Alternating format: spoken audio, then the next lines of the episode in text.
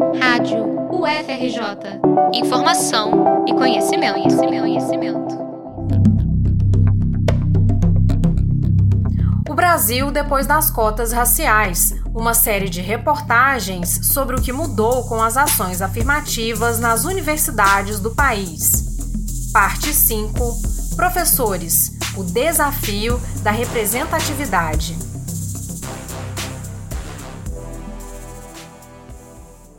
Quantos professores negros você tem? Essa inserção de professores não brancos é, é, bem recente, se a gente for pensar a própria história das universidades públicas no Brasil.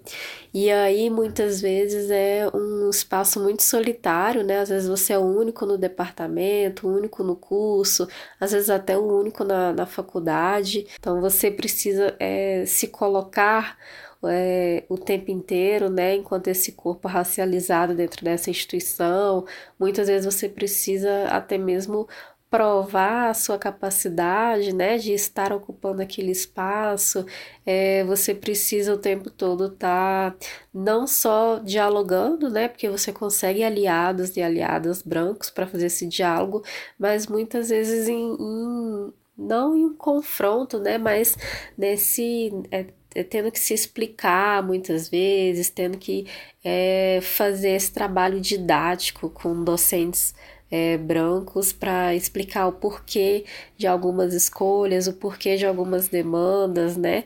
Essa é a jornalista, docente e pesquisadora Gabriela Marques. Ela se formou na Universidade Federal de Goiás, fez mestrado na Universidade Federal de Juiz de Fora e doutorado na Universidade Autônoma de Barcelona, na Espanha. Em 2019, Gabriela voltou para o Brasil com a intenção de prestar concurso público para dar aulas. Logo no primeiro semestre de 2020, foi aprovada como professora substituta na Universidade Federal da Bahia. Alguns meses depois, a UFG abriu uma vaga para candidatos negros que pudessem lecionar na instituição. A determinação de raça atendia a Lei 12.990 de 2014, que reserva 20% das vagas a candidatos pretos, pardos e pessoas com deficiência nos concursos públicos. Mesmo atendendo aos pré-requisitos, Gabriela foi impedida de assumir a posição.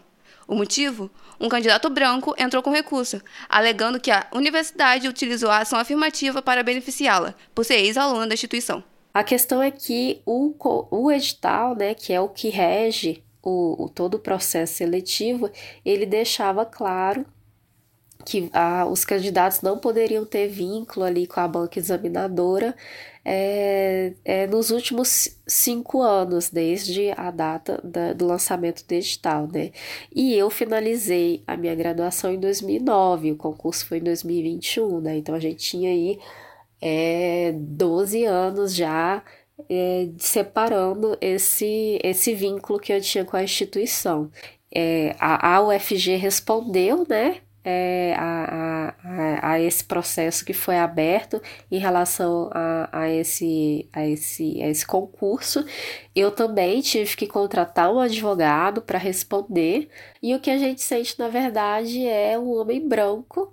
É, dizendo na justiça, alegando na justiça que uma mulher negra só consegue ser aprovada em um concurso público para cotas quando ela é beneficiada por alguém. Em setembro de 2022, a justiça impediu a posse de Gabriela por considerar a aplicação das cotas equivocada. Na decisão, o judiciário defendeu que a lei só prevê cotas com editais com mais de três vagas. A vaga de Gabriela era uma só. De fato, mas na mesma ocasião a UFG realizava o processo seletivo em outros departamentos. Na história, na enfermagem, no direito, na medicina, o edital era o mesmo. O caso segue em juízo e ainda pode ser revisto. Gabriela não é a única pessoa negra que precisa enfrentar diversos obstáculos para acessar o magistério superior. Em 2019, cinco anos depois da criação da lei de cotas para concursos públicos, um levantamento feito pelos pesquisadores Luiz Melo, da UFG, e o Biratã Rezende, do Instituto Federal de Brasília, constatou que apenas 5% das vagas reservadas para negros e pessoas com deficiências foram preenchidos entre 2014 e 2018. O estudo reuniu informações sobre processos seletivos realizados em 63 universidades federais e 38 institutos federais tecnológicos. Muitos são os motivos que impedem os candidatos negros de tomar posse nos concursos em que são aprovados. De modo geral, nós conseguimos apontar dois. 1. Um, as instituições têm dificuldade de se adaptar ao que exige a legislação. 2. Os indivíduos que participam do processo seletivo ou que compõem a própria comunidade universitária questionam ou tentam burlar a lei. Recentemente, outro caso tem sido comentado, o do professor de Direito e os vermatos. Candomblessista, filho de uma faxineira e de um pintor de parede, Isver estudou boa parte do ensino fundamental em uma escola católica, dirigida por padres. No local, ele teve acesso a uma boa educação, teve os melhores professores de Aracaju, entre eles Jandir Amado, prima de Jorge Amado, que lecionava português na escola. Um tio enfermeiro, o único graduado da família, arcava com as despesas, mas Yusver, para estar ali, ainda pagava outro tipo de, digamos, mensalidade, professar uma fé diferente da sua. Mas nessa mesma escola, onde eu tive esse excelente ensino, eu também tive as maiores violações de direitos humanos que eu tive na minha história. E eu só percebo isso hoje, porque um jovem, aliás, uma criança negra, pobre, com dificuldade de acesso à, à educação e de terreiro, em uma escola cristã, sendo obrigado todos os dias a rezar, fazer catecismo, crisma, ir à missa todos os domingos, porque senão você perdia a vaga na sua escola. Mas quando voltava para casa, eram os tambores que tocavam, eram os atabaques que tocavam, eram as entidades de matriz africana, afro-indígena, que se apresentavam e me educavam também. Ao longo da trajetória dele, muitos foram os desrespeitos e desafios. Um deles ainda está em curso. Depois de ser aprovado como cotista do Departamento de Direito da UFS, Ilsever teve sua posse suspensa.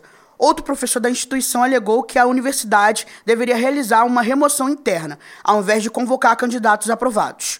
A remoção interna é um procedimento de transferência de um servidor de uma lotação, que pode ser cidade, bairro, órgão ou setor para outra. Segundo a Lei 8.112, que rege o funcionamento público federal, esse recurso não pode ser aplicado em situações em que haja concurso válido e vaga disponível. O candidato que reivindica a vaga de Ilsver é o Ziel Santana, professor no campus de Itabaiana, no interior de Sergipe. Ele tem mestrado pela Universidade Federal de Pernambuco, mas não chegou a concluir o doutorado. Seu nome circula também na política. No período eleitoral, fez campanha para Sérgio Moro e Damares Alves, entre pastores brasileiros. Além de ter passado no concurso público específico para a vaga que pleiteia, Os Vermatos é doutor em Direito pela PUC Rio, tem pós-doutorado pela Universidade Federal da Bahia e uma vasta experiência como pesquisador.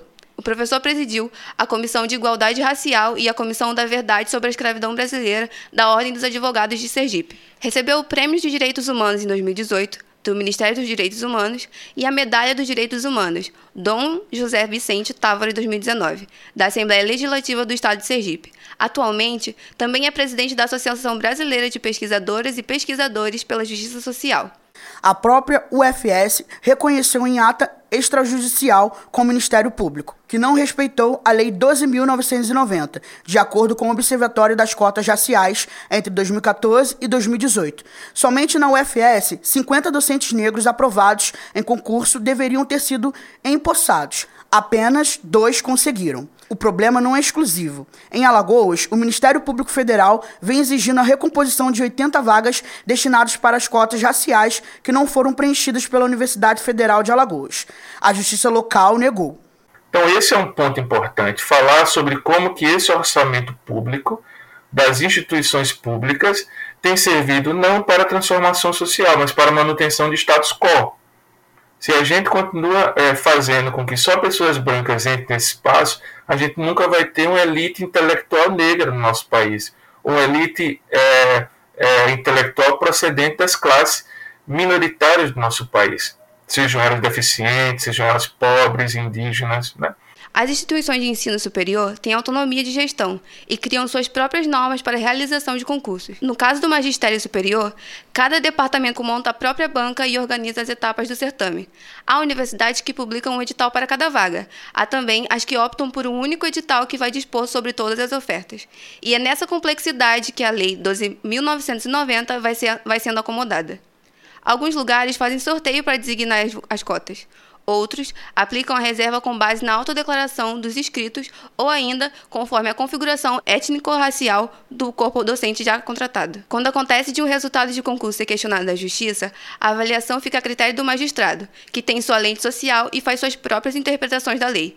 É por isso que uma possível solução para a user vem da formação e da sensibilização dos agentes públicos, seja no gabinete do reitor, seja no tribunal. Mas a gente ainda tem uma branquitude muito racista e que se beneficia desse privilégio que não quer largá-los, né? Então a gente precisa é, trazer isso para o público, mas é muito complexo mesmo, porque a política pública ela nunca é redondinha, ela deixa margens para a discricionariedade dos órgãos públicos. E quando você deixa margem para essa discricionariedade, ela pode se tornar um empecilho para a política pública. Mas na minha compreensão, se nós tivéssemos órgãos devidamente esclarecidos, a gente conseguiria superar essa dificuldade de lei. Eu não acho que a gente precisa de mais lei. Eu acho que a gente precisa realmente de mais sensibilização e mais empatia desses órgãos para esses problemas. Presente na mídia, ativo nas redes sociais, apoiado pela sociedade civil e pela comunidade acadêmica, Ilsver não luta apenas por uma vaga no magistério superior. Ele denuncia o racismo institucional e quer a efetivação da política de cotas. Na UFRJ, essa bandeira tem sido acampada pelo coletivo de docentes negros. Criado em 2021, o grupo vem discutindo como tornar a efetiva a aplicação de cotas em concursos públicos para o magistério. A Minerva adotou a reserva de vagas pela primeira vez em 2018, tardiamente. Em 2020, o Conselho Universitário aprovou resolução específica sobre o tema. Por aqui, os 20% são aplicados sobre o total de vagas disponíveis. Uma solução quantitativa que rendeu bastante debate interno até se tornar o consenso. Vantui Pereira, professor do Núcleo de Estudos de Políticas Públicas em Direitos Humanos e decano do Centro de Filosofia e de Ciências Humanas. É um dos articuladores do coletivo de docentes negros. Na leitura dele, para além da aplicação da lei, é preciso garantir bancas avaliadoras diversas em termos raciais e de gênero. Ocorre que, é, é para além de você ter na regra né, a questão das cotas, é preciso ter também bancas representativas, bancas que sejam que, que, garantam a equidade de raça e gênero na sua composição, comissões julgadoras que eu estou falando, né? que parece que esse é o desafio. Filho de trabalhadores da siderurgia, vindo do interior do Rio, o professor entrou na graduação aos 28 anos. Fez mestrado, doutorado e conseguiu furar a bolha, tornando-se docente e dirigente na UFRJ. Antes de assumir a decania, Vantu esteve à frente do NEP-DH por 10 anos. A defesa dele é de que existe uma missão coletiva que deve ser cumprida, a de manter a pauta racial em debate na instituição. O problema, para mim, às vezes não está é, é, nas fraudes. Ele é um problema, mas não está só nele. Né? O problema é você garantir que os departamentos, que as unidades, elas de fato é, entendam a importância da política e entendam a importância de pessoas negras ocupando o cargo de docente. Né? É, porque senão a gente é, não vai, se a gente não convencer as pessoas disso, elas não elas vão secundarizar esse debate e achar que isso é um problema para negro, quando isso é um problema para a sociedade brasileira.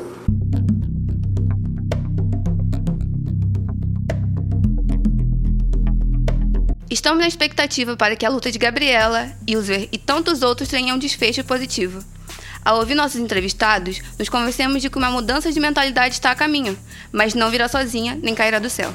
Na última reportagem desta série, nos perguntamos o que a política de cotas e o debate das ações afirmativas conseguiram mudar a universidade em termos teóricos. Acusadas de elitismo, as instituições de ensino superior já reconhecem as culturas historicamente marginalizadas? Que contradições permanecem? Quais os desafios para o futuro? Reportagem de Rosa Maria Santos, Samara Isidoro e Rick Barros para a Rádio FRJ.